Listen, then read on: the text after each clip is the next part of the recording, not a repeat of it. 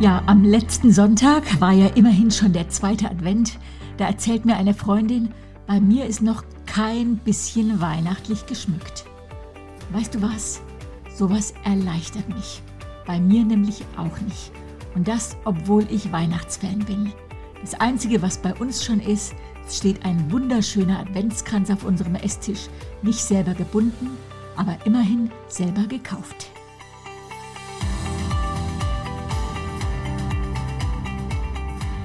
Du hörst den Podcast Body, Spirit, Soul, Leb dein bestes Leben. Und ich bin Beate Nordstrand. Und ich muss zugeben, es erleichtert mich, wenn ich mitbekomme, dass andere auch Abstriche machen müssen. Weil manchmal einfach andere Sachen wichtiger sind, als pünktlich die Lichterketten am Fenster zu haben oder Tannenzweige in der Vase zu haben. Gefallen wird's mir, aber ich krieg es einfach oft nicht hin. Ja, Heike und ich, wir plaudern ja in unserem Podcast immer wieder über unser unperfektes Leben, unperfekt, aber echt.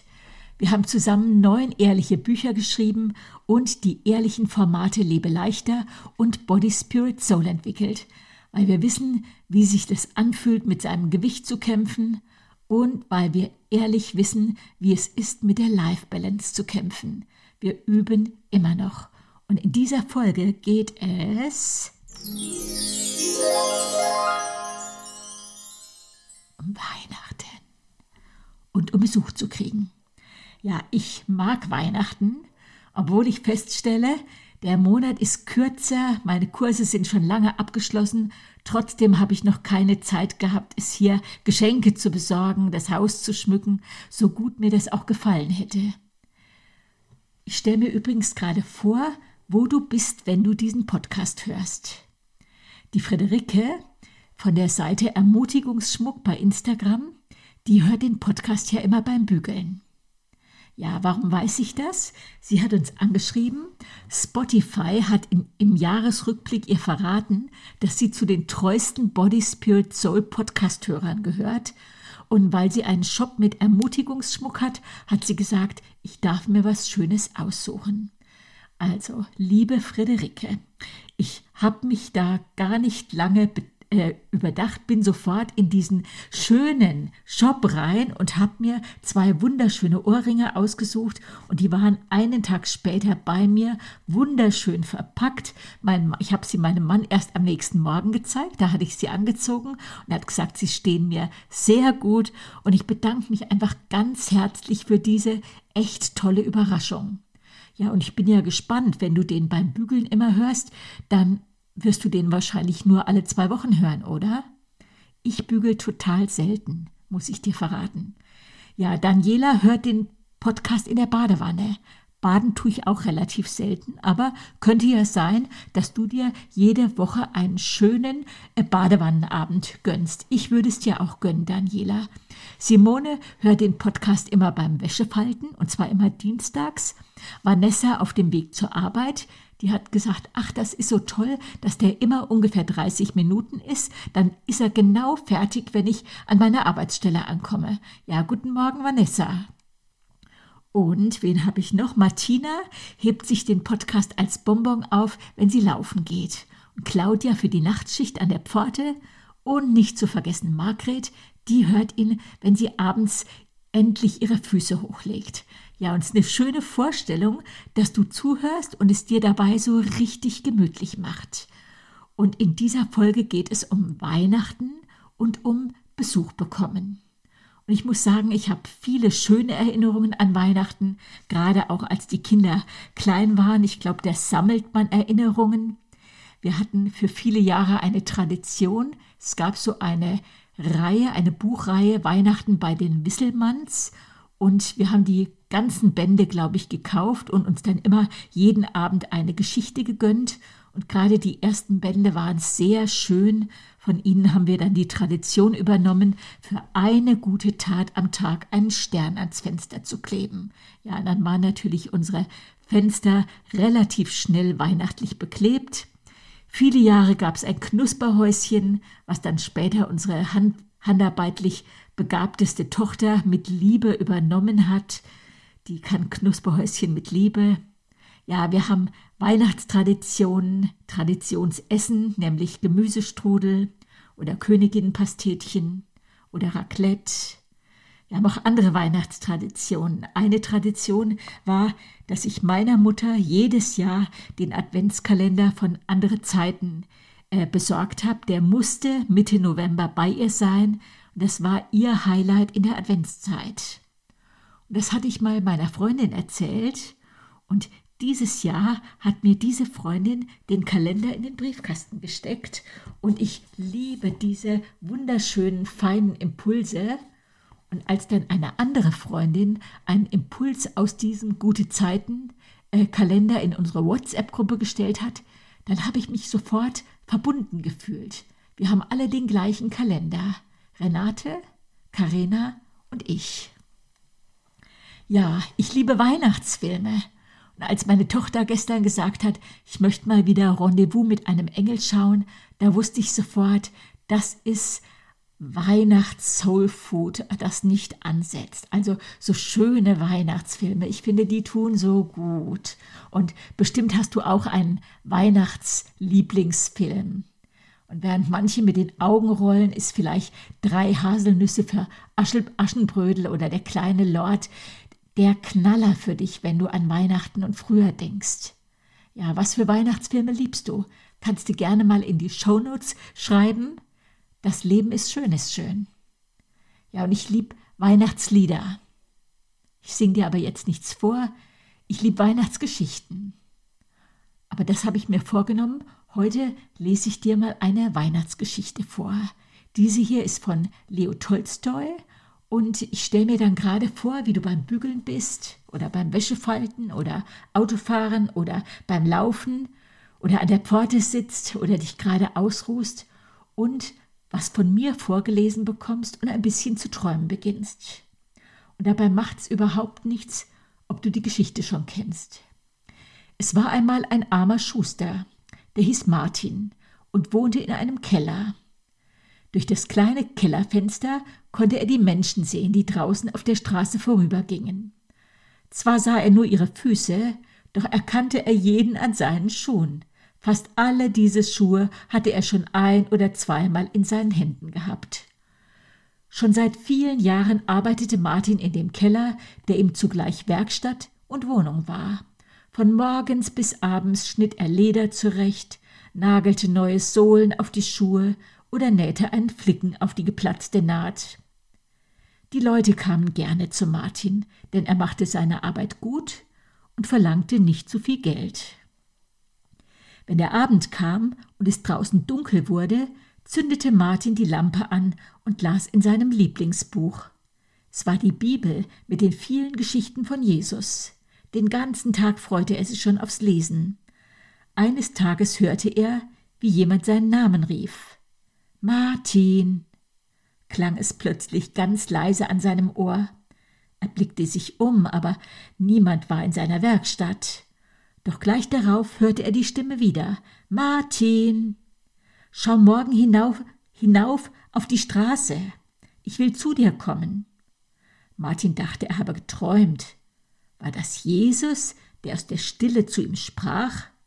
Am nächsten Morgen sah Martin vor seinem Fenster ein paar alte, geflickte Soldatenstiefel, und bald erkannte er auch den Mann, der sie anhatte.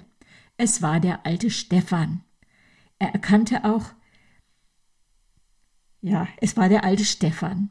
Der schaufelte gerade den Schnee von der Straße. Die Arbeit strengte ihn sehr an. Er musste immer wieder stehen bleiben, um sich auszuruhen. Martin hatte Mitgefühl mit dem armen Mann und rief ihn zu sich herein. Komm herein, Stefan, wärm dich in meiner Stube. Dankbar nahm Stefan die Einladung an. Er getraute sich kaum mit dem Schnee an den Stiefeln die Stube zu betreten, doch Martin redete ihm freundlich zu.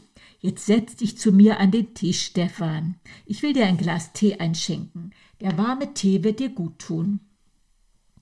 Als Stefan gegangen war, schaute Martin beim Arbeiten wieder aus dem Fenster.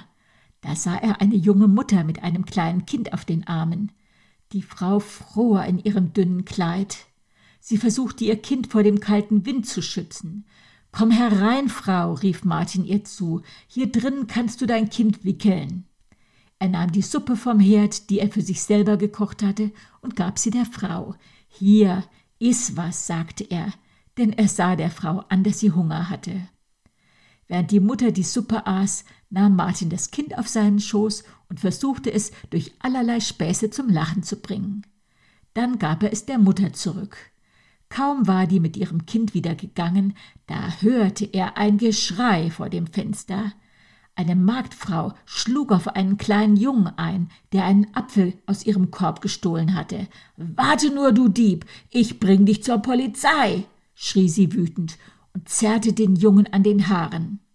Sofort rannte Martin die Straße, die Straße hinauf. Jetzt lass ihn doch laufen, sagte er zu der Frau. Er wird es bestimmt nicht wieder tun. Den Apfel will ich dir bezahlen. Da beruhigte sich die Frau und der Junge musste sich bei ihr entschuldigen, weil er ja den Apfel gestohlen hatte. Schon gut, sagte die Marktfrau und ging weiter. Der Junge aber half ihr freiwillig, den schweren Apfelkorb zu tragen. Inzwischen war es Abend geworden. Gott ist doch nicht gekommen, dachte Martin ein bisschen enttäuscht. Also war es doch nur ein Traum gewesen. Später las er dann wieder in seinem Lieblingsbuch und sein Blick blieb an einem Vers hängen. Was ihr für einen der geringsten meiner Brüder und Schwestern getan habt, das habt ihr für mich getan. Da hörte er die Stimme an seinem Ohr. Martin, hast du mich erkannt? Wann, wo? fragte Martin erstaunt. Schau dich mal um, sagte die Stimme. Da sah Martin plötzlich den alten Stephan im Licht der Lampe stehen und daneben die junge Mutter mit ihrem Kind. Auch den Jungen mit dem Apfel sah er und die Marktfrau mit dem Korb am Arm. Erkennst du mich jetzt? flüsterte die Stimme, und dann waren alle auf einmal verschwunden. Und da freute sich Martin und dachte, wie wunderbar. Gott hat mich doch besucht. Die Erzählung ist von Leo Tolstoi aus Wo Liebe ist, da ist Gott. Ja, und dieser Podcast heißt ja Besuch und Gott macht Hausbesuche. Und manchmal hast du gar nicht bemerkt, dass er es war, der bei dir vorbeigekommen ist. Dass du ganz natürlich eine übernatürliche Antwort von Gott gewesen bist. Also du warst die Antwort, wo Gott vorbeikam bei dir und bei dem Nächsten. Ja, gestern, ich war schon im Bett und habe noch so ein kleines bisschen auf mein Handy geschaut, bisschen Instagram, blieb an der Seite einer Bekannten hängen und habe eine vermeintlich wahre Geschichte gelesen, die doch bitte, bitte geteilt werden sollte. Und die handelte von einer 80-jährigen Frau, die beim Bäcker abgewiesen worden ist, weil sie ihren Impfpass nicht dabei hatte. Und ich lag da und las das und saß und lag da mit einem riesigen Fragezeichen. Was? Beim Bäcker? Abgewiesen eine Frau, die Geld dabei hat, aber die nichts kaufen kann, weil sie den Impfpass nicht dabei hatte? Hier in unserem Deutschland? Und weißt du was? Ich habe der Versuchung widerstanden, rauszukriegen, ob diese Geschichte stimmt oder nicht. Warum? Weil das nicht der Punkt ist. Wir werden im Moment überschwemmt mit Halbwahrheiten. Könnte sein, könnte auch nicht sein. Könnte mich aber echt wütend machen. Wir werden überschwemmt mit geschönten Zahlen nach dieser oder der anderen Seite, mit angeblichen Beweisen für dieses und jenes. Und wenn wir nicht aufpassen, dann könnte unsere Empörung ins Unermessliche wachsen. Empörung über andere. Um was geht's mir hier? Hier geht's mir um mein und dein Herz. Und mir geht's darum, was du und ich, was wir tun würden, wenn vor uns die Frau steht, der kein Brot verkauft wird.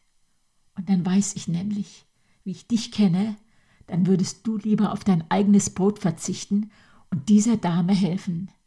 Du würdest ihr das Brot kaufen. Du würdest nicht gucken, nicht dich empören, du würdest handeln.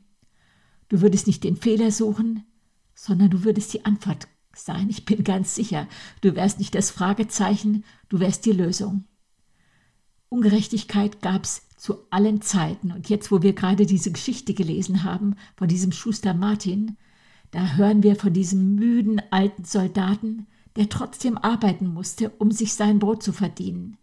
Wir hören von dieser Frau mit dem Kind, die friert, von dem Jungen, der vielleicht stiehlt, weil er Hunger hat. Und wir wissen, es gibt Zustände auf dieser Welt, die können wir ändern und andere nicht. Aber was wir immer ändern können, das ist unsere Haltung und das ist unser Handeln. Der einzige Mensch auf der lieben Welt, für den wir verantwortlich sind, das sind wir selber. Das bist du und das bin, bin ich. Und ich lasse mir regelmäßig von Gott die Augen lasern. Und dann bekomme ich durch so eine OP Mitgefühl für andere. Zum Beispiel für Menschen, die Angst haben. Und die einen haben vor Corona die Angst, die anderen haben vor der Pflichtimpfung Angst. Verstehst du? Angst ist eine Geißel. Wenn meine Augen gelasert sind, dann bekomme ich Mitgefühl, dann bekomme ich Empathie für Menschen, die anders denken. Ja, muss ich neuerdings Menschen scannen, ob ihre Ansichten mit meinen übereinstimmen? Darum geht's nicht. Ich weiß, es ist viel klüger, mich abfüllen zu lassen mit Mitgefühl, mit Verständnis, und ich bin fest davon überzeugt, es muss nicht bergab gehen mit der Welt. Es muss nicht kälter werden in der Welt. Und zwar geschieht das nicht, wenn wir uns nicht spalten lassen, sondern wenn wir Liebe walten lassen. Oh, das reimt sich ja. Wenn wir uns nicht spalten lassen und Liebe walten lassen. So ein bisschen sein wie Schuster Martin. Und äh, im Simplify habe ich so ein schönes äh, hohes Lied für Weihnachtsfrauen, angelehnt an 1. Korinther 13 gefunden. Und da geht es um diese Liebe. Wenn ich mein Haus perfekt mit Lichterketten schmücke, aber keine Liebe für meine Familie habe, bin ich nichts als eine Dekoratöse. Wenn ich mich in der Küche abmühe, kiloweise Weihnachtsplätzchen backe, Feinschmeckergerichte koche und zum Essen einen mustergültig gedeckten Tisch präsentiere, aber keine Liebe für meine Familie habe, bin ich nichts als eine Köchin. Wenn ich mich in der Suppenküche mithelfe, im Seniorenheim Weihnachtslieder singe und all meinen Besitz an die Wohlfahrt spende, aber keine Liebe für meine Familie habe, gibt es mir gar nichts. Wenn ich den Christbaum mit glänzenden Engeln und gehäkelten Eissternen schmücke, an ergreifenden Feiern teilnehme und im Chor Kantaten singe, aber Jesus vergesse, dann habe ich nicht begriffen, worum es zu Weihnachten geht. Die Liebe unterbricht das Backen, um das Kind zu umarmen. Die Liebe lässt das Dekorieren sein und küsst den Mann. Die Liebe ist freundlich, trotz Eile und Stress. Die Liebe beneidet nicht andere um ihr Haus mit dem ausgesuchten Weihnachtsporzellan und den passenden Tischtüchern. Die Liebe schreit die Kinder nicht an, sondern ist froh, dass es sie gibt. Die Liebe gibt nicht nur denen, die etwas, denen etwas, die etwas zurückgeben, sondern beschenkt gerade die mit Freuden, die das Geschenk nicht erwidern können. Die Liebe erträgt alles, glaubt alles, hofft alles, erduldet alles. Die Liebe hört niemals auf. Fotohandys werden zerbrechen, Perlenketten verloren gehen, Golfschläger werden zerrosten, aber das Geschenk der Liebe wird bleiben. Gott macht Hausbesuche, auch dieses Weihnachten, Weihnachten 21. Und wenn wir die richtigen Prioritäten setzen, dann kommt der Weihnachten in dein Wohnzimmer und in deinem Inneren geht ein Licht an. Und dann begreifst du die Zusammenhänge und verstehst auch plötzlich, warum du gerade jetzt in dieser Zeit lebst. Die Maria war 14, als sie Hausbesuch bekam. Was mag die sich gedacht haben, als der Engel kam? Ich bin doch erst 14. Klar habe ich versucht, dir zu dienen, Gott. Aber was willst du ausgerechnet mit mir, ich und ein Kind bekommen? Ich war doch noch nie mit einem Mann zusammen. Schwanger, ich. Oh mein Gott, was wird der Josef sagen? Der wird das nicht verstehen. Der wird sich von mir trennen, der wird mich loshaben wollen. Was werden die Leute im Dorf sagen? Maria, ein Baby, ein Baby von Gott, die werden mich steinigen. Und meine Eltern, wie werden die mit dieser Schande zurechtkommen? Was soll ich nur tun? Und was wird aus meinen eigenen Plänen? Ja, Maria, die hatte so viele Fragen bei ihrem Hausbesuch. Wie ist das denn, wenn Gott Hausbesuch macht und dir seine Pläne unterbreitet? Ist das leicht, weil das ja Gottes Pläne sind? Musst du dann deine eigenen Pläne zur Seite legen? Nein, das ist nicht immer leicht. Es gibt Risiken und ja, es ist sehr gut möglich, dass du und ich, dass wir nächstes Jahr unsere eigenen Pläne zur Seite legen müssen. Maria hat so wenig von der Mission verstanden, zu der sie berufen worden war. Sie hat trotzdem Ja gesagt. Und dann kam durch diese ungeplante Schwangerschaft die Hoffnung persönlich in die Welt. Ja, und wir, du und ich, wir verstehen erstaunlich wenig von dem, was gerade auf dieser Welt geschieht. Ich denke, nicht jeder von uns ist zum Politiker berufen, ich nicht. Nicht jeder ist zum Widerstandskämpfer berufen, ich nicht. Ich bin keine Jeanne d'Arc. Ich bin nur eine Beate Nordstrand. Aber wir sind ein Netz von Menschen, die die Liebe persönlich in ihre Mitte gestellt haben und nicht ihre Meinung. Ich selbst blick nicht durch, das muss ich zugeben. Ich weiß nicht, wer recht hat. Aber bei einer Sache, da blick ich glasklar, glasklar durch. Nicht Rechthaberei, hat Recht, sondern die Liebe hat Recht, immer. Und im Hohen Lied der Liebe im 1. Korinther 13 heißt Glaube, Hoffnung, Liebe. Diese drei bleiben. Am größten aber ist die Liebe. Und ich wollte dir hier zusprechen, dass du die Hoffnung der Welt bist und dass du charakterlich, menschlich und übernatürlich so stark wie nie wirst, wenn du auf diesen Hausbesuch mit Ja antwortest. Vielleicht bist du eine Mutter oder eine Großmutter, die gerade die Hände über den Kopf zusammenschlägt und die denkt, was für eine Welt kommt auf meine Kinder oder meine Enkel zu. Bedauer sie nicht. Gott macht keine Fehler. Gott fragt sich nicht, was er mit diesem Chaos auf dieser Welt machen wird. Der hat das einbezogen und er hat uns genau für diese Zeit vorgesehen. Es werden Elektriker gebraucht, um die Verbindung zwischen Menschen wiederherzustellen, da wo das Licht ausgegangen ist, damit es wieder angeht. Es werden Optiker gebraucht zum Augenlasern. Es werden Künstler gebraucht, die helfen, die Augen wieder auf das Schöne zu richten. Es werden Erzieher gebraucht, die die Kinder wieder zum Lachen bringen.